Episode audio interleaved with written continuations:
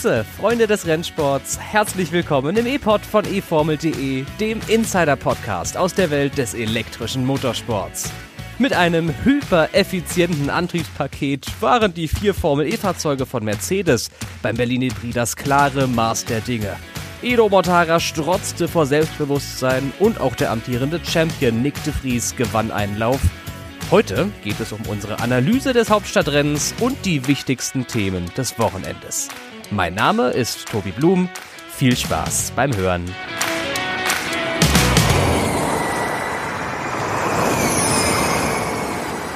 Doppelrennen in Berlin zum Punkt der Halbzeit in der Formel E-Saison 2022. Das war ein ganz schön volles Wochenende, bei dem es zwei einzelne Läufe in diesem Jahr gab. Und mit mir dabei, um das ganze Wochenende auseinander zu pflücken, ist heute einerseits zugeschaltet aus Nürnberg, nehme ich an, Svenny König. Hallo. Hallo, jawohl, aus Nürnberg. Stimmt, Nürnberg, sehr gut. Und aus Ölbinnisch bei Ölbinnisch.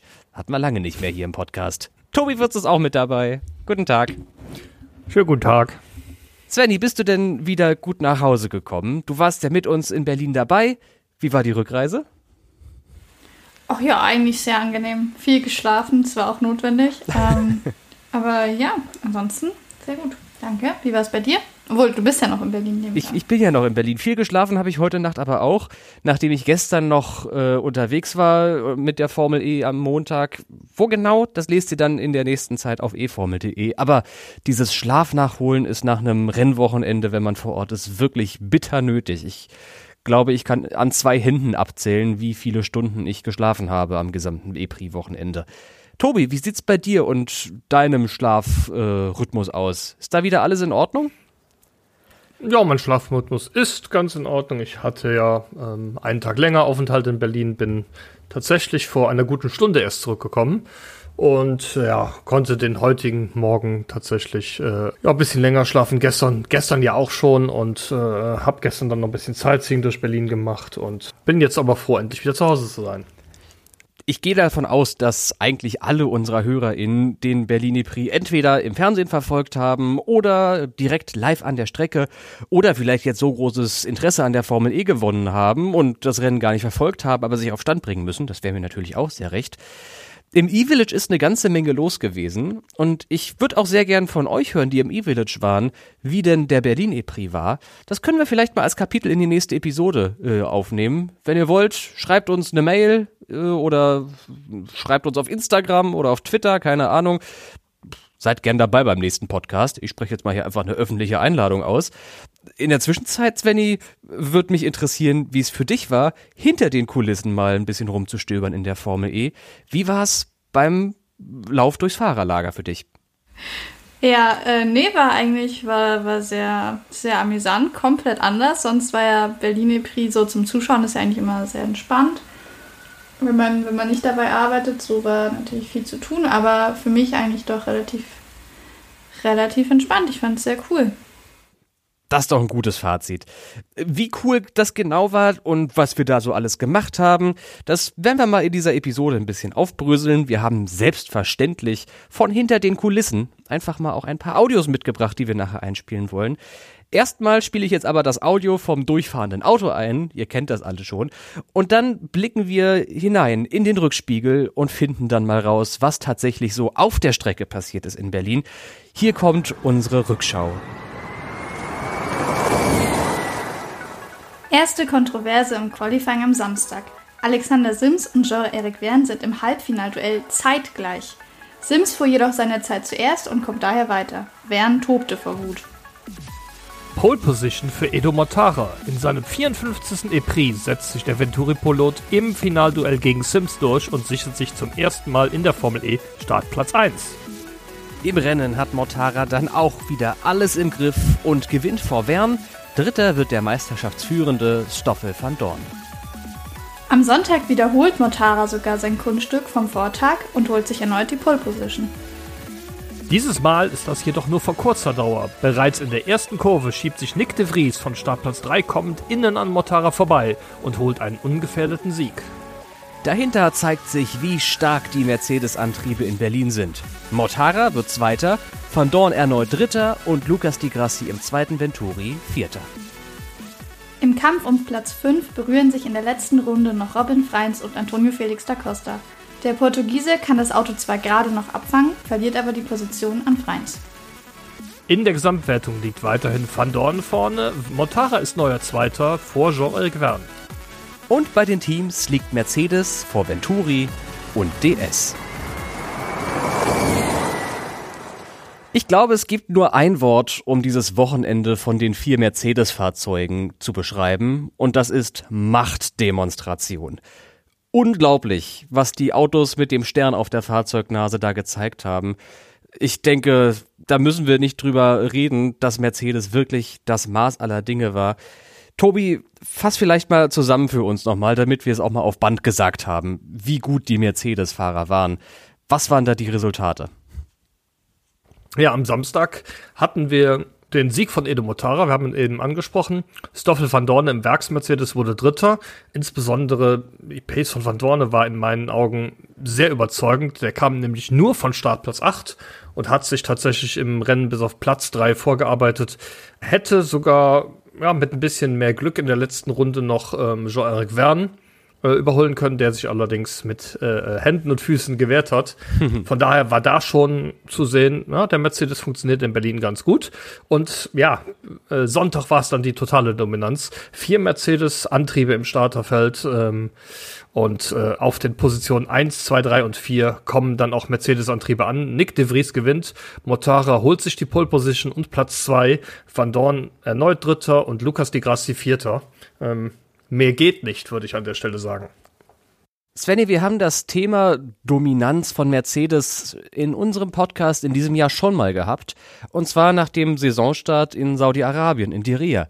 Da war Mercedes ja genauso stark. Charakterlich ist diese Strecke lustigerweise auch jetzt zumindest näher an Berlin dran als an den eckigen Straßenkursen von Rom beispielsweise. War unsere Angst vielleicht damals schon begründet, Svenny? Haben wir zu Recht Angst gehabt vor einer Dominanz von Mercedes in der Formel E? Nee, das würde ich, jetzt, würd ich jetzt nicht so sagen. Da wir gesehen haben, dass bei den drei Rennen dazwischen, also Mexiko, Rom und äh, Monaco, jeweils irgendein anderes Team äh, deutlich dominanter war als Mercedes. Aber was schon auffällig ist, finde ich, dass auf jeder Strecke, also jetzt die Ria und Berlin war der Mercedes besonders gut und in, in Mexiko zum Beispiel der Porsche, in Rom der Jaguar, in Monaco waren es verschiedene. Also es war immer ein Team, was besonders gut war und aber jetzt nicht unbedingt ausschließlich Mercedes. Das ist was, was auch den Fahrern auffällt. Ähm, ja, scheinbar ist es tatsächlich so, dass es auf jeder Strecke ein Auto gibt, das besonders fu gut funktioniert und äh, andere sind dann halt da ein bisschen im Nachteil. Man muss sich da, äh, wie du eben schon angesprochen hast, nur mal die Porsche Pace in Mexiko angucken. Die waren in einer ganz anderen Welt als alle anderen. Ja, oder ähm, Mitch Evans in Rom, auch äh, Dominanz pur. Und äh, ja, in Berlin, da fahren die einfach mal hinterher, weil das Streckenprofil nicht so gut zum Auto passt. Jetzt ist das nächste Rennen in Indonesien, findet in Jakarta statt, eine neue Strecke, die da aufgebaut wird, komplett neu hergerichtet für die Formel E. Auch kein wirklicher Straßenkurs, wenn ich mir die Streckenkarte so ansehe. Svenny, glaubst du, dass jetzt bei Mercedes wirklich das Momentum soweit da ist. Das ist ja das Ding in der Formel E immer. Natürlich, man braucht einerseits das Auto, aber es ist auch sehr entscheidend, wie viel Schwung man aus den Rennen vorher mitnehmen kann.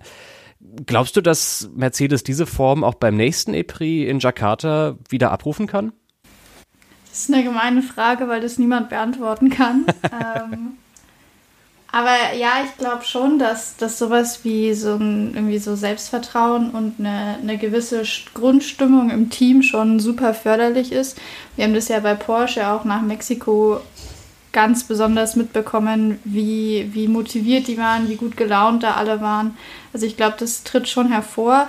Ähm, also ich weiß nicht, ob es euch genauso ging, mir haben aber auch sehr viele Fahrer nach dem Rennen in Berlin gesagt, dass sie die Strecke von Jakarta jetzt nur mal einmal kurz auf dem Papier gesehen haben und auch noch gar nicht einschätzen können, ob die tatsächlich zu deren Auto passt, jetzt unabhängig davon, ob das jetzt so aussieht wie, wie eher wie Berlin oder wie Deria. Von daher ich würde sagen, wir halten noch ein wenig die Füße still und schauen, was passiert. Besser geht's also nicht für ein Heimspiel. Ich denke, der Vorstand von Mercedes in Stuttgart wird sich sehr gefreut haben über dieses Ergebnis. Vor allem am Sonntag eben, als die vier Autos mit Mercedes-Motor ganz vorne angekommen sind. Der andere Vorstand in Stuttgart, der von Porsche nämlich, ich weiß nicht, ob der so super zufrieden ist mit dem Wochenende. Lasst uns doch mal auf Porsche schauen. Jetzt mal ganz im Detail. Die sind nach Berlin gereist durchaus mit Rückenwind aus den Rennen vorher, allen voran immer noch so eine leichte Brise aus Mexiko wehte damit. Wie lief's dann am Ende bei Porsche? Lass uns mal, Svenny, anfangen mit dem Samstag. Das erste Rennen in Berlin. Wie war das für das Team? Der Samstag hat eigentlich sehr gut für Porsche angefangen. Ähm, beide sind im Qualifying schon mal in die Duellphase gekommen. Am Ende war es Startplatz 5 äh, und 6 für Lotterer und ähm, Wehrlein.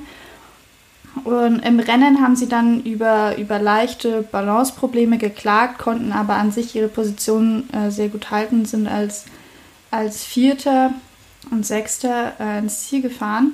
Pascal Wehrlein hat mir danach erzählt, dass er am Sonntag auf ein besseres Qualifying hofft und dann eben mit einer besseren Startposition auch auf ein besseres Endergebnis aber das hat sich ja dann nicht so bewahrheitet. Nicht so wirklich. Tobi, was ist sonntags passiert? Ja, Porsche hat sich ein bisschen beim Setup verrannt. Man hatte ja, im freien Training ganz gute Ergebnisse und hat dann fürs Qualifying noch eine Kleinigkeit geändert. Ähm, das hat allerdings nicht wie erhofft funktioniert, so dass ähm, Wehrlein weit, weit weg davon war, eine bessere äh, Position im Qualifying äh, zu erreichen als äh, Samstag noch.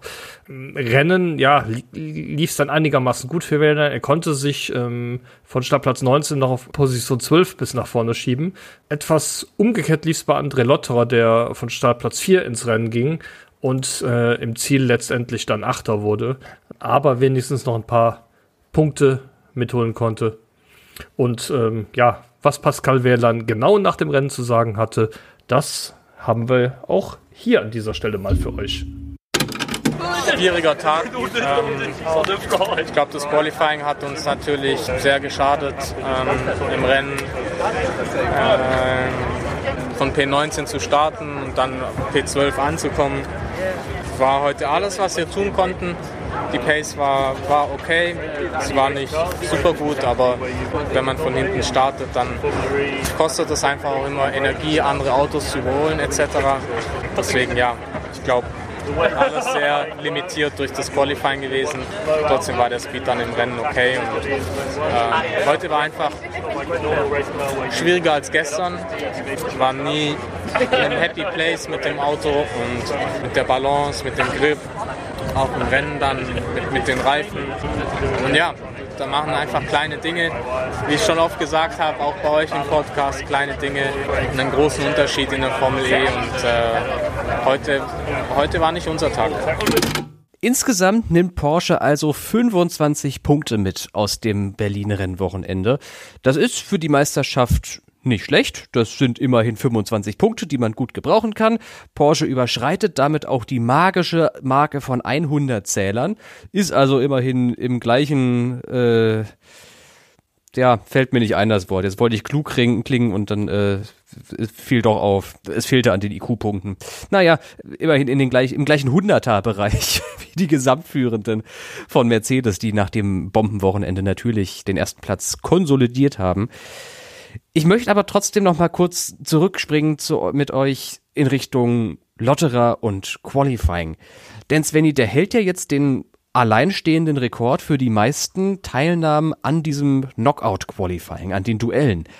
Bei jedem E-Prix, beziehungsweise vor jedem Rennen eines E-Prix, hat Lotterer es in die Duellphase geschafft. Das ist schon echt eine richtig gute Leistung und vielleicht auch das Zünglein an der Waage wenn Porsche sich im Kampf mit anderen Teams ein bisschen behaupten möchte. Wie wichtig glaubst du, könnte diese Konstanz, diese schnelle Konstanz auch von Lotterer für Porsche werden in den Qualifyings? Ja, ich glaube schon, dass das ein wichtiger Faktor ist. Also, weil wenn du, wenn du es in die Duellphase schaffst, dann startest du ja automatisch auf jeden Fall in der ersten Hälfte des Feldes und weiter hinten im Mittelfeld geht es halt immer mehr zur Sache. Das hören wir ja schon, wenn, wenn sich Leute beschweren, dass sie auf Startplatz 6 so viel im Getümmel sind. Also ich glaube, das ist schon super wichtig und auch da so eine Konstanz mitzubringen, ist ja das, was Lotterer in der Vergangenheit eigentlich immer gefehlt hat. Wenn er das jetzt noch im Rennen ummünzen kann, dann, dann kann er vielleicht sogar noch in den Meisterschaftskampf mit eingreifen, wenn das schon sportlich wird. Ist das eigentlich so, Tobi, dass wenn Lotterer sich dann gut qualifiziert und dann nach hinten fällt, liegt das daran, dass Porsche in der ersten Hälfte der Rennen immer so ein bisschen overpaced, dass die ein bisschen zu viel Strom geben und dass ihnen das dann später auf die Füße fällt? Oder woran liegt das, dass die Qualifying Pace von Porsche so bedeutend besser ist auf den ersten Blick als die Rennpace? Ich glaube, das kann man so nicht pauschalisieren. Das hängt auch immer so ein bisschen von den Umständen ab. Äh, wir hatten ja eben schon das Beispiel Mexiko. Ja, in Mexiko war Porsche nach dem Qualifying nicht als äh, großer Favorit aufgetreten. Ja, im Rennen sind die aber allen anderen sowas von weggefahren. Wie gesagt, ich denke, das hängt immer von unterschiedlichen Faktoren ab. Grundsätzlich scheint es aber so zu sein, dass insbesondere in der Gruppenphase des Qualifyings Lotterer das immer ganz gut hinbekommt eine richtig schnelle Runde zu setzen, die dann auch für die Duellphase reicht. Ähm, besser als die meisten anderen Piloten das schaffen. Und äh, das, ähm, glaube ich, ist äh, eine der großen Stärken von André Lotterer. Ich möchte zum Schluss noch mal irgendwie eine Note finden. Das haben wir gerade beim Mercedes-Kapitel übersprungen, weil ich denke, dass zumindest dem Mercedes-Motor alle 10 von 10 Punkten geben würden. Ich glaube, besser geht es wirklich nicht. Aber bei Porsche könnten sich die Geister so ein bisschen scheiden, weil die Fahrer ja auch unterschiedlich viele Punkte gesammelt haben. Auf der Skala von 1 bis 10 würde ich Porsche jetzt mal vielleicht, ja, so 6 Punkte geben, weil es so ein mittelmäßig gutes Rennwochenende war. Mich interessiert aber, Svenny, erstmal von dir. Wie viele Punkte würden Porsche von dir bekommen und danach auch von Tobi gerne? 1 bis 10, was verdient Porsche? Also ich glaube, der Porsche Motor ist schon gut. Dem würde ich wahrscheinlich sogar besser als eine, eine 6 geben. Dem würde ich wahrscheinlich sogar eine 7 geben. Ich glaube, dass also die Katastrophe, die die am Sonntag erlebt hatten, die war halt auch wirklich hauptsächlich auf Setup bzw. Bremseinstellungen äh, zurückzuführen. Deswegen würde ich bei einer so zwischen einer 7 und einer 8 vergeben. Ja, gute Frage. Ähm, ich denke, man muss es ein bisschen, ein bisschen differenziert betrachten. Ähm, offensichtlich ist es so, dass Porsche das auf dem altbekannten klassischen Berlin-Layout ganz gut hinbekommen hat. Ja, sie haben 21 ihrer 25 Punkte am Samstag geholt. Ja, also am Samstag würde ich für Porsche tatsächlich mal, ja, obwohl es nur die, nur in Anführungszeichen die Plätze 4 und 6 waren, so wie die schnellste Runde, ja, da würde ich dennoch ähm, 8 Punkte geben. Die kann man aber äh, selbst, selbst mit, mit gutem Willen am Sonntag dann nicht mehr vergeben. Ja, wenn es tatsächlich dann nur zu Position 8 und Position 12 reicht, was wie Svenny richtig schon sagte, natürlich nicht am Antrieb lag, sondern was man im, sich im Setup so ein bisschen verrannt hat. Aber am Ende ist, äh, was unterm Strich steht, das Entscheidende. Und das waren am Sonntag tatsächlich nur vier Punkte. Und äh, ja, also ich würde für den, für den Sonntag vielleicht fünf Punkte geben, vielleicht auch nur vier. Äh, komm, ich gebe vier, dann haben wir ähm, einmal acht und einmal vier durch zwei, macht insgesamt sechs Punkte. Da komme ich auch wieder bei den, bei den Punkten raus, die du vergeben hast, Tobi. Und jetzt ist nach diesem Berliner Prix 2022 tatsächlich Saisonhalbzeit. Wir haben die Hälfte von diesem Jahr schon geschafft. Ich kann es selber irgendwie gar nicht glauben. Das ist komplett Banane. Geht nicht in meinen Kopf rein. Und es wird jetzt langsam tatsächlich auch relevant, über das große Wort mit T zu sprechen. Und ich meine nicht meinen Vornamen, sondern Titelkampf. Aber meinen. Aber dahin, Tobi, genau. Nein, Titelkampf ist das Schlagwort. Und da kristallisierte sich in der letzten Zeit, das unterstelle ich jetzt einfach mal, so ein kleines Grüppchen vorne raus. Am Anfang waren es vier, jetzt sind es vielleicht fünf oder sogar sechs Leute, die da ganz vorne mitkämpfen. Und lasst uns doch mal gemeinsam schauen, würde ich einfach vorschlagen, auf diesen Titelkampf, der sich langsam aber sicher entwickelt. Tobi, Stoffel van Dorn, den sehe ich als erstes auf meiner Liste. Der steht ganz oben in der Fahrerwertung 111 Punkte. Schöne Schnapszahl. Wie läuft's bei ihm im Meisterschaftskampf? Ich kann mir schon vorstellen, wie die Antwort klingt. Ja, es läuft äh, relativ gut. Er hat in Monaco gewonnen, ähm, und jetzt die beiden Berlin-Rennen jeweils als Dritter abgeschlossen. Äh, das ist schon ziemlich konstant äh, weit vorne, hat viele Punkte geholt und sich ähm, auf die Art und Weise auch, auch einen kleinen Vorsprung da erarbeitet. Also den würde ich tatsächlich nach der Saisonhalbzeit jetzt als einen der größten, wenn nicht sogar als den größten Favoriten auf die Meisterschaft sehen. Dabei war Edo Mortara doch der große Held vom Berlin-Wochenende. 50 Punkte gesammelt, zweimal die Pole Position, zweimal auf dem Podium gestanden, davon einmal als Rennsieger. Ich glaube, am Sonntag hat er noch dazu die schnellste Rennrunde gesetzt. 50 richtig. Punkte ist echt eine richtig, richtig große Ausbeute für ein Formel-E-Wochenende. Und damit hat er sich auf Platz zwei in der Gesamtwertung geschoben.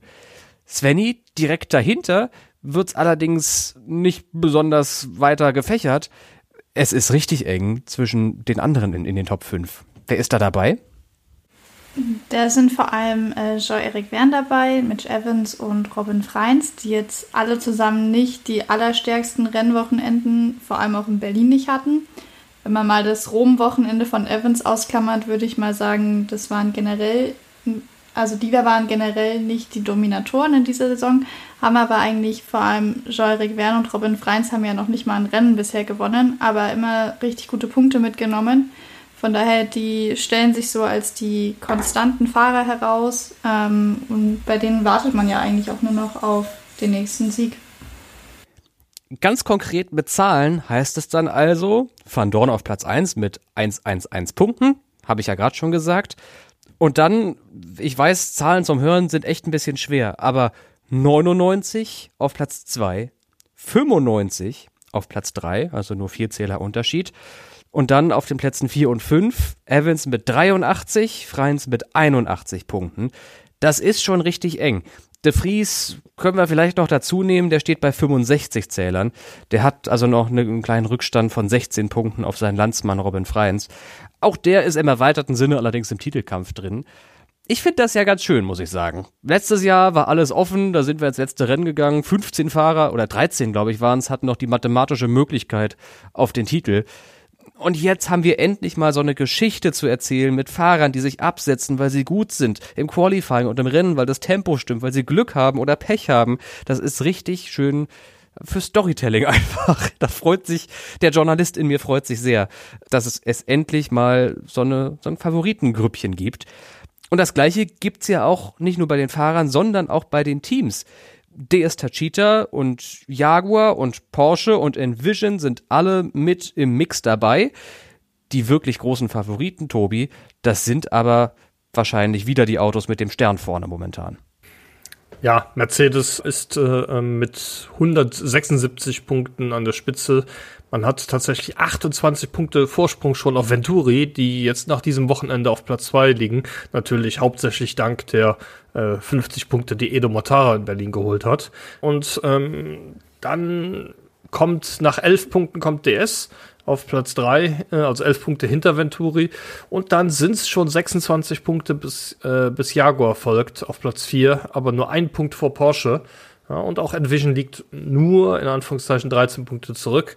Äh, aber 13 Punkte, ja, das ist noch nie, ist, ist, ist ein halber Sieg, ja. Wenn tatsächlich Robin Freins jetzt endlich mal ein Rennen gewinnt, dann kann das natürlich äh, schon dafür sorgen, dass Envision an Jaguar und Porsche vorbeizieht. Also es ist eine Tendenz erkennbar, sage ich ganz klar. Ähm, aber es ist natürlich noch gar nichts entschieden. Abseits vom sportlichen Geschehen ging es aber auch wirklich richtig heiß her auf dem Fahrermarkt in Berlin. Und weil das so ein schönes Diskussionsthema ist, haben wir uns gedacht, müssen wir einfach mit aufnehmen. Es waren im Fahrerlager von Berlin wirklich mehr, also mindestens genauso viele Fahrermanager unterwegs, wie es Currywurstbuden in der Stadt gibt. Wahnsinn, was da alles abgegangen ist. Ausgelöst unter anderem auch, oder zumindest in Verbindung mit zwei großen Meldungen, die es am die es im Verlauf des Wochenendes gab. Einerseits die Partnerschaft zwischen Porsche und Andretti. Die stand schon hinter den Kulissen seit einiger Zeit fest. Jetzt ist es offiziell. Andretti wird im nächsten Jahr nicht mehr mit BMW-Motoren antreten, sondern mit Porsche-Motoren. Und die andere große Nachricht ist, McLaren übernimmt das Mercedes-Team wird also mit hoffentlich Papaya-orangenen Autos in der Formel E antreten. Wobei auch das ist noch nicht ganz sicher. Der Motorenpartner steht auch noch fest. Wir gehen derzeit davon aus, dass es wohl Nissan werden könnte. Und auch das bringt dieses Fahrerkarussell richtig schön in Schwung, Svenny. Lass uns mal beginnen mit dem McLaren, mit dem Mac-Fahrermarkt. Was ist da eigentlich alles möglich? Da gibt es so viele Geschichten. Wer könnte für McLaren starten? Nick de Vries auf jeden Fall nicht. okay. äh, um das mal vorwegzunehmen. Äh, der hat dieses Wochenende mehr oder minder deutlich formuliert, dass er nicht für, für McLaren an den Start gehen wird. Er bekommt jetzt erstmal eine, eine freie Trainingssession in der Formel 1 bei Williams beim nächsten Rennen in, in Barcelona. Barcelona, ah, ja, ja. Ja, Formel 1 ist nicht mehr mein Zuhause, Aber das ist auch geiler Scheiß, oder? Also, kurzer Voll, Einschub. richtig verdient. Stell dir vor, du fährst Formel E, dein Formel 2-Traum ist geplatzt, obwohl du Meister wurdest und dann geht's nicht in die Formel 1 und dann bist du so gut in der Formel E, dass Williams dich dann doch will. Schon geil. Wahnsinn. Hat er auch vollkommen verdient, meiner Meinung nach. Wenn sollte das nichts werden im nächsten Jahr, könnte er möglicherweise auch in die, in die WEC wechseln für Toyota. Da ist er ja im Moment auch offiziell Ersatzfahrer. Für den Fall, dass einer der Piloten ausfällt, äh, würde er dann sowieso schon einspringen. De Vries ist natürlich theoretisch drin, das habe ich gerade in der Einleitung zu diesem Kapitel einfach vorausgesetzt. Der ist theoretisch natürlich ein Kandidat für McLaren, weil die ja das Mercedes-Team übernehmen und De Vries einer der aktuellen Mercedes-Fahrer ist. Der andere aktuelle Mercedes-Fahrer ist Stoffel van Dorn. Und der Svenny, der soll vielleicht auch nicht für McLaren starten, obwohl der ja diese Formel-1-Verbindung da hat. Was ist denn da los? Ja, also man munkelt, dass er aktuell ist auf dem, auf dem Weg zu, zum französischen Hersteller DS, die voraussichtlich mit äh, dem jetzigen Dragon-Team sich zusammentun werden ähm, und quasi sich damit von Techita verabschieden. Äh, und sein Teamkollege da soll wohl Jean-Eric werden, werden, der also quasi beim, bei DS bleibt. Okay. Hm, jetzt haben wir rausgefunden, wer nicht für McLaren fährt. Tobi, wer könnte denn jetzt mal endlich für die Engländer ins Lenkrad greifen? Da gibt es auch Gerüchte aus England. die gut informierten Kollegen von The Race schreiben nämlich, dass René Rast dort als möglicher Kandidat gilt, der bei Abt selbst wohl raus ist, äh, obwohl er aktuell für Abt in der DTM fährt. Mhm. Und ähm, es gibt allerdings auch noch zwei andere Namen, die gehandelt werden die Verbindung zu McLaren haben. Und zwar der eine ist Oliver Turvey, ja, langjährig in der äh, Formel E für Neo 333 ähm, und beziehungsweise Vorgängerteams aktiv, gleichzeitig aber auch die ganze Zeit über Entwicklungsfahrer für das McLaren Formel 1 Team gewesen. Der Schluss läge nah. Aber auch ein zweiter Fahrer aus dem aktuellen Formel E-Fahrerfeld hat McLaren-Verbindungen und das ist der Brasilianer Sergio Sette Camara. Uhu, jetzt wird's hier richtig spannend. Rast, Turvey und Sette Camara also im Rennen um den McLaren-Platz. Spannend. Überhaupt René Rast finde ich spannend. Den habe ich eigentlich eher bei Abt gesehen, muss ich ganz ehrlich sagen, äh, ohne da wirklich Informationen vorher gehabt zu haben. Ich hätte mir einfach gedacht, der hat ja die DTM-Verbindung, dann fährt René Rast wahrscheinlich auch wieder, wenn er in die Formel E zurück möchte, für Abt. Aber McLaren wäre ja tatsächlich mal eine coole Geschichte. Ich würde mich auch über Sette Camara sehr freuen. Ich weiß nicht, hat einer von euch mit dem gesprochen am Wochenende? Mit dem Sergio? Nur, nur mal kurz. Okay. Zum Thema 250 KW-Runden. Ah, ja, weil die jetzt endlich mal angefangen haben, bei Dragon 250 kW-Runden im Qualifying, äh, im Training zu üben. Im freien Training, genau. Weil denen eingefallen ist, ach, wir können ja im Qualifying auch 250 kW benutzen. Ah, okay. Ja, genau. ähm, kurz zum Hintergrund dazu. Sergio Sette Camara hatte mir gesagt, dass sie das bislang gar nicht geübt haben, weil man in der Duell, äh, Quatsch, weil man in der Gruppenphase des Qualifyings sowieso nur 220 kW nutzen darf und die Wahrscheinlichkeit für Dragon, es in die Duellphase zu schaffen, einfach so gering war, dass man dafür keine Trainingszeit verschwenden wolle, denn die freien Trainings, das wissen diejenigen, die sich intensiv mit der Formel E beschäftigen, ja auch, die wurden ein wenig gekürzt. Die sind jetzt nur noch zweimal 30 Minuten statt einmal 45 und einmal 30 Minuten. Deshalb müssen die Teams so ein bisschen ihr Programm zusammenstreichen und bei Dragon hat man dann gesagt, lass uns auf die 250 kW-Runden verzichten. Und jetzt haben sie es einmal gemacht. Und schon ist Sette Kamera weitergekommen in die Duelle. Ja, richtig. Dinge, die nur bei Dragon passieren. Naja, also mich würde das sehr freuen, jedenfalls den Sette Kamera bei McLaren zu sehen, weil ich überzeugt bin davon, dass der, dass da sehr viel Talent drin schlummert in dem Brasilianer. Der erinnert mich echt an Maximilian Günther bei seinen Dragon-Zeiten, wo der auch immer über dem Niveau des Fahrzeugs gefahren ist und dann irgendwann den Werksvertrag bei BMW bekommen hat und dann alles auseinandergefahren ist. Also das könnte ich mir bei Sette Camara auch vorstellen. Naja, werden wir mal abwarten müssen. Wie sieht's denn dann bei Abt aus, wenn René Rast nicht fährt, sondern der vielleicht bei McLaren unterkommt? Svenny, Abt, was haben wir da gehört am Wochenende? Äh, ja, also die Verantwortlichen vom Team in Person von äh, Thomas Biermeier haben auf jeden Fall gesagt, dass sie jemanden mit Formel E-Erfahrung äh, verpflichten wollen. Und da liegt aktuell die, die Fahrer, das Fahrerduo äh, Robin Freins und Nico Müller, die ja beide schon bei Abt gefahren sind in der DTM, wohl sehr nahe. Vor allem auch, weil Lukas Di Grassi, der ja in den ersten sieben Saisons für Abt äh, in der Formel E gefahren ist, wohl nicht zur Verfügung steht, weil der wahrscheinlich für Mahindra an den Start gehen wird, an der Stelle von Alexander Sims. Gott, das ist das kompliziert. Das ist ja komplett wild. Dieser Fahrermarkt in diesem Jahr ich glaube, ich habe noch nie was Wilderes erlebt. Ihr merkt, liebe ZuhörerInnen, wir basteln hier selber live gerade irgendwie die Puzzleteile zusammen. Aber ich habe das Gefühl, Tobi, du musst mich jetzt da bestätigen oder äh, das Gegenteil behaupten. Es gab selten so viele Puzzleteile zum Zusammenfügen wie in diesem Jahr, oder?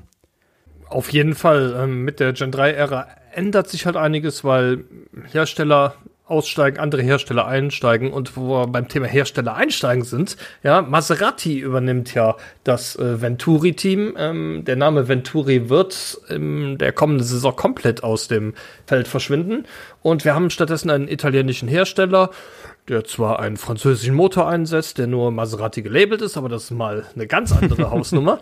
Ähm, tatsächlich scheint es wohl auch so zu sein, dass man ja, bei diesem genannten italienischen Hersteller auch gerne einen italienischen Fahrer hätten. Und so viele Formel E-Fahrer aus Italien gibt's ja aktuell gar nicht, ähm, so man Gerüchte hört, dass Antonio Giovinazzi trotz seiner bisher allenfalls mittelmäßigen Performance da in Zukunft äh, bei Venturi bzw. Maserati unterkommen könnte. Das sind momentan allerdings, wie das ganze andere, was wir hier gerade gesagt haben, Gerüchte. Ich habe am Wochenende mit dem Teamchef des Maserati-Teams gesprochen, das noch Venturi heißt, mit Jerome D'Ambrosio. Und zur Fahrerfrage hat er das hier gesagt. We have a strong partnership and a close partnership with Maserati.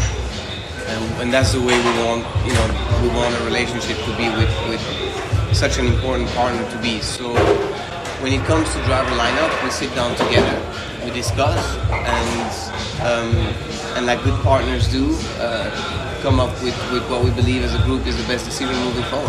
Yeah. Um, and that's the way we're going to approach it. Uh, I think. And I won't give any names. it's too bad, yeah. but would there be the chance of an Italian driver racing for Maserati next year? I think there's uh, there's you know nothing nothing is closed. Um, but again, I'm, I do not want to go into nationality, into whatever specific to, for, for, people to try to speculate because at, at the moment the reality is that we still have 10 races to do. That's number one, and it's important. And as much as we speak about the, the, the Gen 3 and Maserati, we're still Rocket Venturi now, and, uh, and, and we want to uh, and we want to focus on that, on the opportunity that we have this year. Uh, and nothing is being uh, set in stone with, with drivers. So uh, as much as I can say. Ihr hört also, wirklich festlegen will sich der D'Ambrosio da nicht. Ist wahrscheinlich auch klüger als Teamchef, sich da nicht in die Karten gucken zu lassen. Während wir also abwarten müssen, was bei Maserati passiert und was bei Abt passiert, werfen wir einfach mal einen Blick auf Andretti. Porsche Kundenteam, haben wir eingangs schon gesagt. Svenny, was könnte sich bei dieser Viererkonstellation dann ergeben? Bei Porsche zwei Autos und bei Andretti zwei Autos. Wer greift da ins Lenkrad? Was glaubst du? Also ich, Ich würde sagen, Pascal Wehrlein ist im Porsche-Werksteam relativ safe, so safe, wie man wahrscheinlich in der Formel E aktuell sein kann, bei den ganzen Gerüchten und so weiter. Ähm, wir haben gerade schon angesprochen, dass wahrscheinlich ja Stoffel van Dorn zusammen mit Jean-Eric Verne bei DS fahren wird. Dementsprechend äh, ist Antonio Felix da Costa gerade auf Cockpitsuche und äh, man munkelt, dass er das zweite Cockpit bei Porsche bekommen könnte, auch äh, Porsche-Verbindungen hat und so weiter. Äh, der hat aber ganz deutlich gesagt, dass er selber noch nichts weiß ähm, und auch noch nichts entschieden hat. Er lässt aktuell seinen Manager koordinieren und überlegt sich nach dem 24-Stunden-Rennen von Le Mans, was er eigentlich in der nächsten Saison machen möchte. Das sollte das passieren, wäre wiederum André Lotterer in der Formel E arbeitslos. Äh, und der könnte womöglich beim Kundenteam von Porsche dann unterkommen äh, bei Andretti. Ähm, Wäre wär eine Möglichkeit auf jeden Fall, ähm, erfahrener Fahrer, ähm, aber ich weiß nicht, ob ihr auch das Gefühl hattet, aber ich hatte eher das Gefühl, dass Porsche, ähm, die, wo wir ja bei der bei der Veranstaltung waren, als, als das Andretti als Kundenteam bekannt gegeben wurde, ähm, relativ deutlich gemacht hat, dass sie wahrscheinlich keinen Einfluss auf die Fahrer von Andretti nehmen werden. Ja, wäre, wäre ein Unterschied zu BMW, die ja vorher mit Andretti zusammengearbeitet haben. Da wissen wir ja, BMW hatte in der Vereinbarung stehen, dass sie das Recht haben, über die Fahrer zu entscheiden. Das soll wohl laut Aussage von Roger Griffiths, dem Teamchef bei Andretti, bei der Porsche-Vereinbarung nicht der Fall sein. Aber ich glaube, das hat auch äh, Griffiths deutlich gemacht. Man würde keinen Fahrer verpflichten, der von Porsche abgelehnt wird. Hm. Also Lotterer würde ganz sicher nicht abgelehnt werden von Porsche. Mit Sicherheit nicht, nein. ich frage mich ja, das ist so gemein. Weißt du, Lotterer ist richtig gut dabei dieses Jahr. Wir haben ihn gelobt für seine tolle Qualifying Pace und so weiter aber der ist halt 40, was im Motorsport echt ein hohes Alter ist, um Danke. Rennautos zu bewegen. Ich weiß, Tobi, ich weiß. Äh, aber ich unterstelle auch dir mal, dass du wahrscheinlich, wenn du mit 40 noch Rennautos fahren würdest, langsam aber sicher in Richtung vom Karriereende blickst. Und ich möchte das Lotterer um Himmels Willen nicht nahelegen, weil ich Lotterer eigentlich sehr gern in der Formel E sehen wollen würde. Aber es scheint so, als könnte das in diesem Jahr wirklich eine Option sein für André Lotterer, sollte Porsche ihn tatsächlich rauswerfen und sollte er bei Andretti nicht unterkommen. Die beiden aktuellen Andretti-Fahrer sind Jack Dennis und Oliver Askew. Ersterer ist ins Team gekommen wegen seiner BMW-Verbindung, zweiterer ins Team gekommen, weil er Amerikaner ist und sehr gut performt hat in der Indy Lights-Serie. Das hat Andretti dann äh, gut gefallen und ihn dann eben in die Formel E rübergenommen. Beide sind allerdings noch nicht gesetzt. Wenn du dir die Leistung der beiden Fahrer von Andretti anschaust aus den letzten Wochen, könntest du dir vorstellen, dass Andretti vielleicht beide behält oder einen behält? Und wenn ja, wen? Man wollte ja unbedingt einen jungen amerikanischen Fahrer im Team haben und den hat man in Oliver Eskew auch gefunden, dass der nicht in die Formel E kommt und ähm, ja im Andretti BMW, der auch nicht das aller, allerstärkste Fahrzeug im Fahrerwelt ist, direkt um Siege mitfährt. Ich denke, das dürfte niemanden überraschen. Daher ähm, finde ich jetzt finde ich es jetzt schwierig an dieser Stelle, obwohl wir schon Saisonhalbzeit haben, darüber zu spekulieren, ob man zum Saisonende Oliver SQ entlassen wird. Ich muss sagen, Jake Dennis hat in der letzten Saison richtig gut performt, was seine Debütsaison war. Da hätte er sogar Meister werden können. Hätte er nicht einen technischen Defekt beim letzten Rennen erlitten. Genau, wäre Entwerter nicht zusammengeschmolzen da in Berlin. ja, genau. Ja, ansonsten, wenn das nicht passiert wäre, wäre er jetzt vielleicht der amtierende äh, Formel E-Weltmeister. Und ähm, wir müssten uns diese Frage überhaupt nicht stellen. Äh, diese Saison läuft es einfach nicht rund bei Andretti, was verschiedene Gründe haben kann, aber ich glaube, es zeigt sich einfach, dass der, der Antrieb nicht äh, diese, diese Effizienz hat, wie beispielsweise die ähm, Teams, die vorne mit um den Sieg fahren. Daher ist an der Stelle schwierig. Natürlich performt Dennis besser, aber ja, ich weiß jetzt nicht, ob das tatsächlich ein, ein Grund ist, äh, äh Eske zu ersetzen, äh, geschweige denn Dennis zu ersetzen. Ich denke, da wird das Team intern deutlich bessere Einblicke haben. Äh, wir haben zwar mit David Beckmann an der Stelle einen jungen deutschen Nachwuchspiloten, der Ersatzfahrer äh, ist. Ähm, ja, und der vielleicht auch so ein bisschen drauf schielden, Cockpit bekommen zu können, aber ähm, ich kann es beim besten Willen nicht sagen, ob das möglich ist und wann ja, wen er da ersetzen wird. Glaub mir, der schielt nur nicht vielleicht auf dem Cockpit. ich habe mit dem am Wochenende geredet und der hat wirklich sehr großes Interesse in der Formel E als Stammfahrer zu fahren. Andretti will Beckmann einbinden in das Gen 3 Programm. Das ist fix und fest und klar und der wird auch bald schon im Simulator sitzen und fürs Gen 3 trainieren und ja, vielleicht sich damit ins Gespräch bringen. Also Beckmann hat wirklich Interesse, aber ob aus dem Interesse auf was Handfestes wird, das steht natürlich noch in den Sternen. Spannende Diskussion jedenfalls. Und in jeder E-Pod-Episode entwickeln wir neue Puzzlesteinchen und die schieben wir irgendwann die nächste Zeit zusammen. Bis da offiziell was verkündet wird, wird allerdings, fürchte ich, noch ein bisschen Wasser den Rhein runterfließen, wie man so schön sagt. Ganz abgedroschen. Aber es ist leider tatsächlich so. Äh, es wird noch ein bisschen dauern, bis wir mehr wissen und bis wir offiziell was verkünden können. Berlin war allerdings auch ein Wochenende der kuriosen Regelauffälligkeiten. Und weil wir hier unseren Regeltobi dabei haben und Svenny sich auch bestens auskennt mit dem, was am Wochenende passiert ist, ich war auch an der Strecke, ich habe auch mitbekommen, was da geschehen ist, denke ich, sollten wir die Gelegenheit nutzen, wenn wir schon mal alle hier versammelt sind und mal versuchen zusammenzufassen und zu erklären, was anfänglich schwer zu erklären war. Lass uns beginnen mit Sebastian Buemi am Samstag. Da gab es im Qualifying eine Strafe für den Schweizer, weil er eine Qualifying-Prozedurregel gebrochen hat. Anlass dafür war, dass er in der Gruppenphase einen Reifenwechsel vornehmen lassen wollte. Das machen inzwischen alle Teams, einfach weil die Reifentemperaturen bei einem neuen Satz geringer sind. Das hat relativ wenig mit der Abnutzung zu tun, sondern wirklich mehr mit den Temperaturen. Und bei diesem Boxenstopp, bei dem die Reifen gewechselt werden, während des Qualifyings gab es in Berlin eine Mindeststandzeit von 100 Sekunden. Beziehungsweise Standzeit ist auch das falsche Wort. Man brauchte 100 Sekunden mindestens, um von der Boxeneinfahrt zur Boxenausfahrt zu kommen. Und Sebastian Buemi, der wurde von seinem Team nicht nach 100 Sekunden, sondern schon nach 94 Sekunden wieder auf die Strecke gelassen.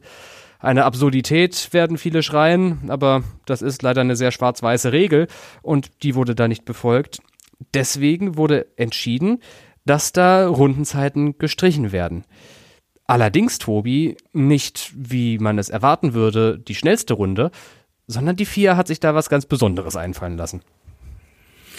Ja, zunächst einmal, die Regel gibt es deshalb, weil in der Formel E, anders als beispielsweise in der Formel 1 oder der DTM oder den meisten anderen Rennserien, die Reifen nicht vor der Box gewechselt werden, sondern die Fahrzeuge in die Box reingeschoben werden.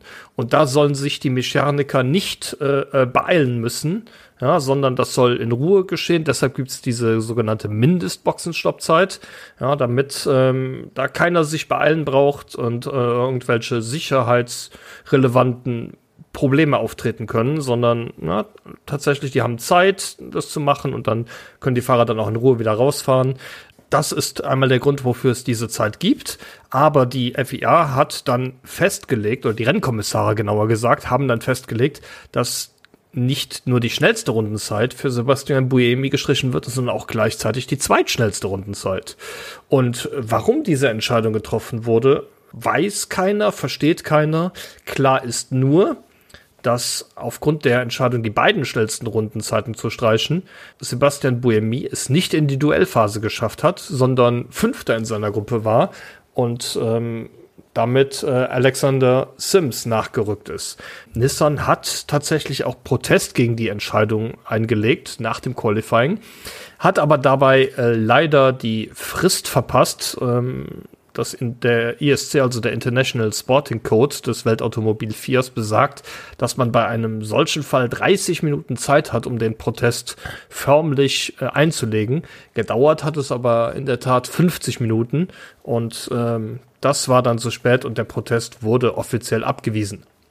Ich mag noch hinzufügen, dass wenn man bei Buemi nur die allerschnellste Runde gestrichen hätte, dass die zweitschnellste Runde genug gewesen wäre, um ihn in die Duelle zu kriegen. Das ist gerade komplett untergegangen. Die drittschnellste Runde war dann nur gut genug für Platz 5, das hat Tobi schon gesagt, aber auch die zweitschnellste Runde wäre genug gewesen. Ich sag's mal so, das stinkt irgendwie gewaltig. Da sollten wir noch mal rausfinden, was da hinter den Kulissen vor sich gegangen ist. Ich fürchte nur, dass da es relativ wenig zu erzählen gibt, weil die FIA sich da bedeckt halten wird. Aber das stinkt schon gewaltig, was da abgegangen ist. Das nächste ist ein bisschen klarer zu verstehen, was da passiert ist.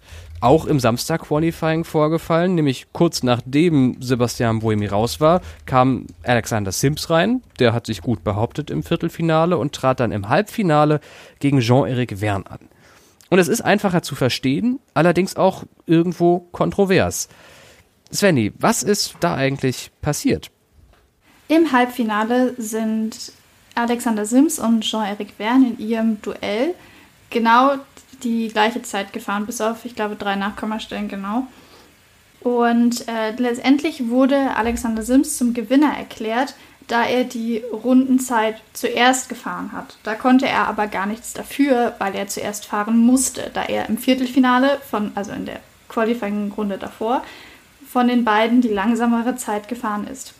Das hat natürlich Jean-Éric Verne fuchsteufelswild gemacht, weil er sich um eine äh, erste Startreihe betrogen gefühlt hat.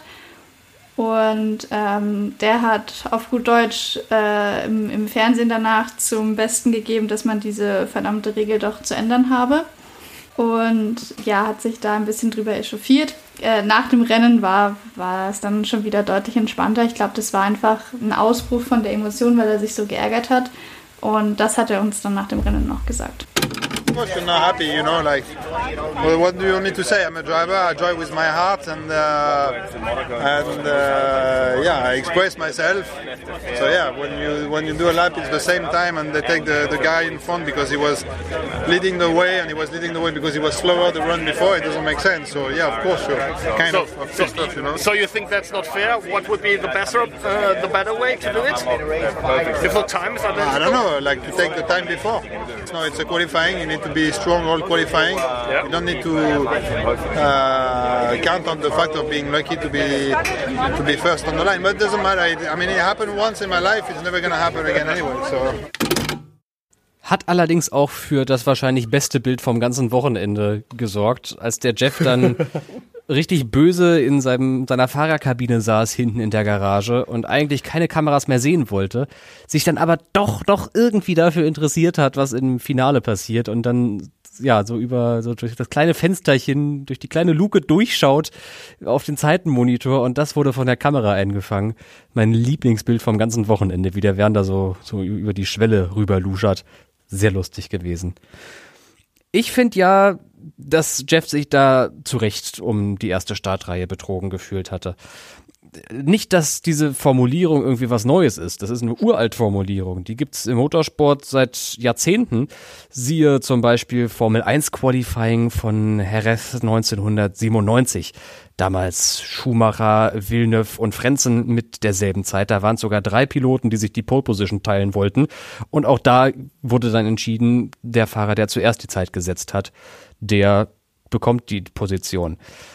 Das ist in der Formel 1 noch relativ nachvollziehbar, weil sich da die Strecke verändert und so weiter und so fort.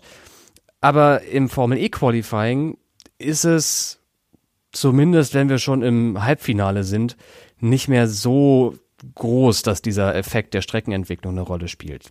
Da ist es viel wichtiger, dass zum Beispiel die Reifentemperaturen richtig stimmen. Wir haben ein Muster in der letzten Zeit gesehen, dass immer wieder die Fahrer in die nächste Knockout-Stage eingezogen sind, deren Runde länger zurücklag oder deren Runde zuvor länger zurücklag, weil sie dann einfach mehr Zeit hatten, zwischen Viertelfinale und Halbfinale ihre Reifen runterzukühlen. Und das war auch in diesem Fall so. Sims hatte länger Zeit, seine Reifen runterzukühlen und Jeff war deswegen sowieso schon im Nachteil. Die Fahrer wissen das natürlich auch um, die, um diesen Vorteil. Tja, und dass er dann am Ende nicht die Position bekommt, obwohl Sims im Viertelfinale langsamer war, das kann man einfach keinem erklären, der sich nicht in größter Tiefe mit dem Motorsport auseinandersetzt. Und von den rund 15.000 ZuschauerInnen am Wochenende war, glaube ich, nicht jeder ein super großer Motorsport-Nerd. Und das kann man, das kann man einfach keinem erklären. Und das ist das Problem, was ich in der Formel E schon so oft äh, bemängelt habe. Äh, er macht es einfach deutlicher und klarer und macht es so, dass ich nicht erklären muss, was Reifentemperaturen bedeuten und so weiter. Ich fände für die Sportlichkeit und für die Show besser wäre, wenn man dann einfach ein Stechen nochmal anordnet. Dann sind die Reifen beider Fahrer genau gleich heiß nach den Runde. Die fahren nochmal ihre Inlap, stellen sich wieder sofort am Ende der Boxengasse auf. Wir machen dieselbe Prozedur nochmal und gucken, wer dann die schnellere Rundenzeit fährt. Tja, ob das so was wird, das weiß ich nicht. Ich fände es jedenfalls besser, als einfach nur dem Fahrer den Vortritt zu lassen, der die Zeit zuerst setzt. Tobi, wie siehst du das? Hm, ich sehe das leider ganz anders als du, Tobi. Die Regel, wer die Zeit zuerst fährt, wird zuerst gewertet. Das gibt es im Motorsport seit gefühlt 100 Jahren. Und äh, in meinen Augen sollte da, auch wenn es eine neue Form von Motorsport ist, aber die Formel E nicht von abweichen. Ähm, ja, die Extreme E kann machen, was sie, was sie will. Das ist kein Motorsport in meinen Augen, aber die Formel E schon. Daher sollten in meinen Augen da motorsportliche Grundprinzipien noch weiterhin geachtet werden. Der Fahrer, der ähm, in der Qualifying-Runde zuvor schneller war, hat schon den Vorteil, dass er hinter seinem Kontrahenten herfährt. Ja, wir reden ja verdammt oft über das Thema Track Evolution. Mit jeder Minute, mit jeder Runde, die auf dem Kurs gefahren wird, wird die Strecke schneller. Und wenn der hinterherfahrende Fahrer dann trotz dieses Vorteils es nicht schafft, auch nur eine Tausendstel Sekunde schneller zu fahren als ein Kontrahent, hat er es in meinen Augen nicht verdient, weiterzukommen. Deshalb, auch wenn sie zeitgleich waren, aber Jeff hat den Vorteil, zuletzt fahren zu dürfen, nicht genutzt. Er war nicht schneller und deshalb in meinen Augen zu Recht ausgeschieden. Aber nur weil es was seit 100 Jahren gibt, heißt das ja nicht, dass es gut ist. Wir sind auch 100 Jahre ohne Halo gefahren und das Halo hat seitdem Leben gerettet. Wir sind auch 100 Jahre mit Verbrennungsmotoren gefahren, heißt nicht, dass Elektromotoren nicht auch gut und vielleicht sogar besser sind. Also, dass sich das historisch entwickelt hat, ist mir klar. Ich weiß nur nicht, ob das mit der Streckenentwicklung so relevant ist im Kontext von diesem Halbfinale, weil es halt zwei Gruppenphasen vorher gab, der ganze Staub seit dem freien Training weg ist. Das war ja das große Problem an dem Format aus dem letzten Jahr. Ja. Und dann gab es ein Viertelfinale vorher. Die Strecke wird ständig benutzt.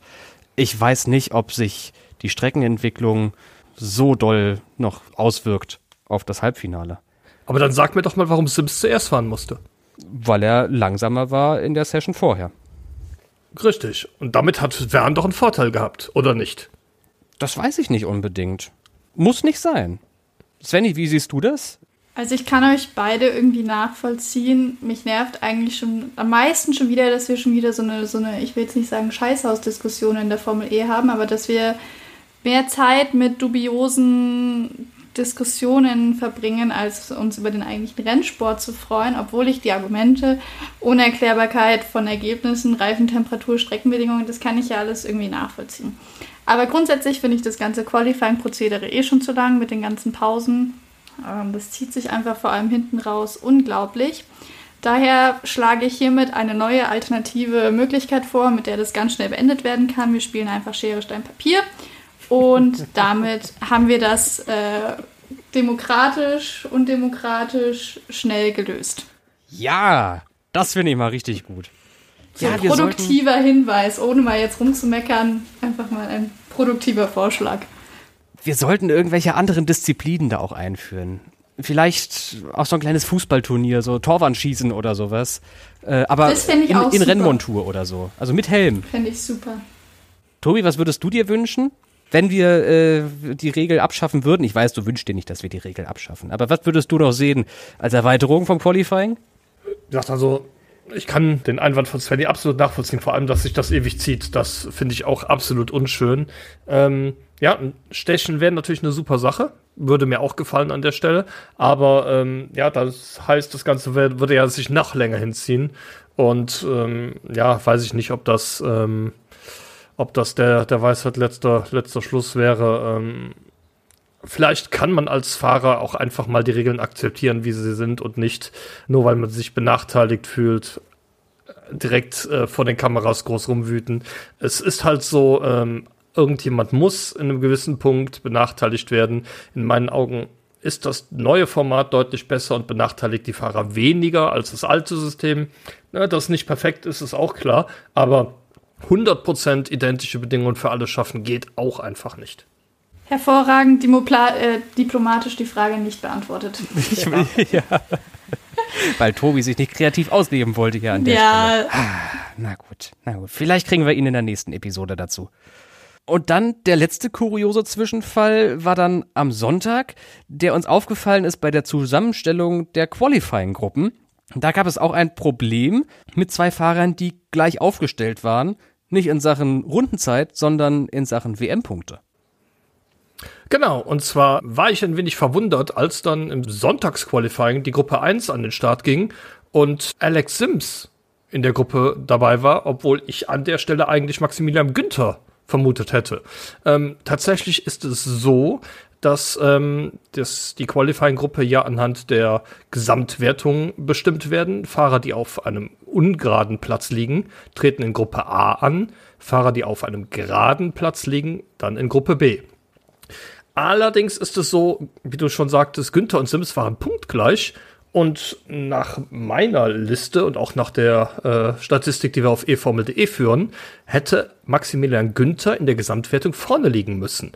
Kurz zum Reglement. Wenn Fahrer punktgleich sind, geht es danach, wer die besseren Platzierungen erzielt hat. Äh, das heißt, wer die meisten Siege von den beiden geholt hat, dann die meisten zweiten Plätze und so weiter, bis ein Sieger herausgekommen ist. Und äh, Maximilian Günther und Alex Sims haben eine sehr, sehr ähnliche, haben sehr, sehr ähnliche Ergebnisse in dieser Saison. Beide sind nämlich einmal Neunter, einmal Elfter, einmal Zwölfter und einmal Vierzehnter geworden. Maximilian Günther ist dann allerdings noch zwei weitere Mal ins Ziel gekommen, nämlich auf Platz 16 und 17. Alex Sims ist nur noch ein weiteres Mal auf Ziel, ins Ziel gekommen, nämlich auf Platz 18. Ja, damit hätte Günther eigentlich vorne liegen müssen. Aber in der offiziellen Fahrerwertung lag Alex Sims auf Platz 17 vor Maximilian Günther, was den Unterschied bei der Quali-Gruppeneinteilung gemacht hat.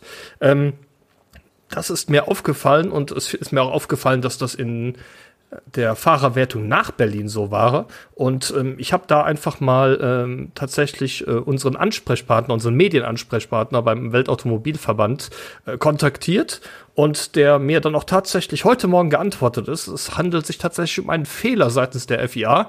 Das wurde jetzt nachträglich korrigiert. Für das äh, Sonntagsqualifying kann das natürlich nicht mehr rückgängig gemacht werden. Aber Maximilian Günther hat durch, durch eine E-Mail, die ich geschrieben habe, einen Punkt in der Gesamtwertung gewonnen. Liegt jetzt auf Platz 17, schon auf Platz 18. Ja, auch bei der FIA arbeiten nur Menschen und da passiert auch so mal ein Fehler. Nicht so bei Tobi W. Unser Regeltobi, den toppt niemand. Auch die Fiat toppt Regeltobi nicht. Äh, wenn es dich nicht gäbe, Tobi. Also, dann äh, wäre Max Günther nächstes Mal in einer anderen Qualifying-Gruppe. Du bist ja aber auch nicht nur unser Regeltobi, ne? Wissen wir alle. Äh, Tobi macht ganz viel bei uns. Und in diesem Podcast, neben äh, vielen Einblicken in die Welt der Formel E, auch die folgende Rubrik. Tobis Teleskop. Die E-Pod-Serie mit den besten Nebengeschichten aus der Formel E. Heute werfe ich durch das Teleskop mal einen Blick auf die virtuelle Welt, der Designer Chris Paul hat nämlich im Auftrag von Lucas Di Grassi ein 3D-Modell des Gen 3 Boliden generiert. Der Brasilianer wollte gerne eine nach seinen Wünschen neu designte Frontpartie demonstrieren und ähm, der Designer Chris Paul hat die Gelegenheit genutzt, um ein paar neue Liveries am Gen 3 Auto zu zeigen. Neben einer vom Formel 1 McLaren inspirierten Lackierung setzt er auch das aktuelle Venturi Gen 2 Design auf dem Gen 3 um sowie eine mögliche Ferrari-Lackierung, die ebenfalls vom Formel 1 Design inspiriert wurde. Und äh, damit soll aber noch nicht Schluss sein. Weitere Designs sollen an dieser Stelle folgen. Ich habe die Designs gesehen und da gab es ja die Option, sich auszuwählen, den roten Ferrari oder den gelben Ferrari. Wenn ihr in die aktuelle Kapitelmarke klickt, könnt ihr diese zwei Fotos auch mal anklicken. Tobi, was fändest du schöner? Der gelbe Ferrari oder der rote Ferrari? Tja, Das ist äh, natürlich Geschmacksfrage. Als Ferrari-Fan verbindet man natürlich die Farbe Rot mit Ferrari, obwohl äh, da kommt Motorsporthistorie Tobi mal wieder durch, das eigentlich gar nicht richtig ist. Äh, die die Ferrari-Farbe, die Firmenfarbe von Ferrari ist nämlich gelb. Rot ist tatsächlich die Farbe des Motorsportslands Italien. Und äh, in der Anfangszeit des Motorsports war es so, dass die Fahrzeuge in der Farbe des jeweiligen Landes äh, lackiert sein mussten. Und ähm, ja, das hat man bei Ferrari einfach beibehalten. Und seitdem sind Ferrari Formel 1 Autos rot, obwohl, wie gesagt, jeder, der das Ferrari-Logo kennt, sehen kann, dass das schwarze Pferd natürlich auf gelbem Grund zu sehen ist. Was die Designs angeht, ähm, ich fände tatsächlich das Gelbe hübscher. Geht mir auch so. Brauche ich nicht viel hinzuzufügen. Svenny, hast du die Autos gesehen, zufälligerweise? Natürlich, natürlich. Und?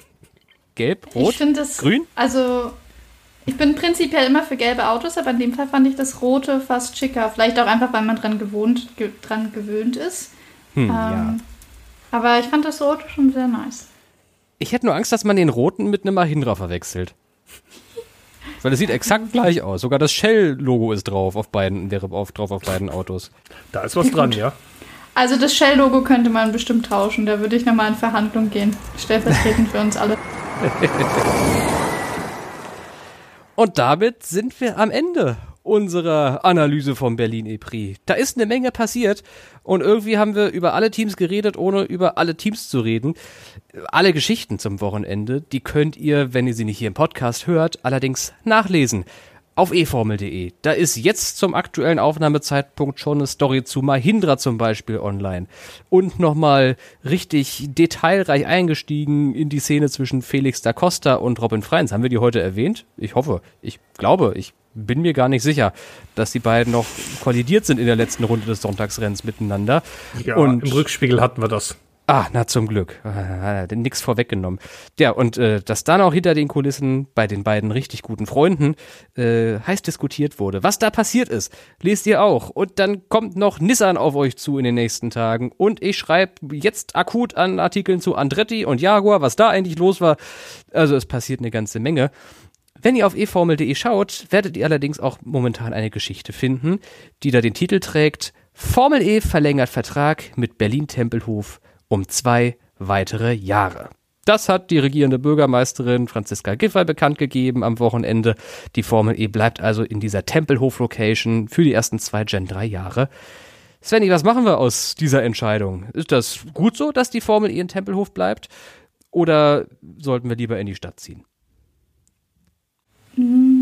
Also, ich bin ein bisschen zwiegespalten, muss ich sagen. Auf der einen Seite ist die, die Strecke in Tempelhof schon ein bisschen, ich will jetzt nicht sagen abgelutscht, aber man ist jetzt schon ein paar Jahre dort gefahren und es waren auch immer gute Rennen, aber man hat, finde ich, dieses Jahr schon gemerkt, dass es irgendwie nicht mehr so gekickt hat, wie es, wie es früher mal war. Also war zumindest mein Eindruck, auch wenn man so mit den Fahrern geredet hat und so. Deswegen, auf der anderen Seite bietet halt Tempelhof mit diesem riesigen Feld im, im Hintergrund wirklich so viele Möglichkeiten, die Strecke auch anzupassen und man hat dort keinen Clinch mit irgendwelchen Straßen und weiß der Geier, was da in anderen Städten abgesperrt werden muss. Also auf dem Tempelhofer Feld bleiben finde ich, find ich gut, aber vielleicht überlegt man sich doch mal eine komplett neue Strecke. Wo würdest du langfahren wollen, Tobi, wenn wir in Tempelhof bleiben und die Strecke anpassen? Wird ja schon immer gemunkelt, durch so einen Hangar durchzugehen. Wäre das eine Idee?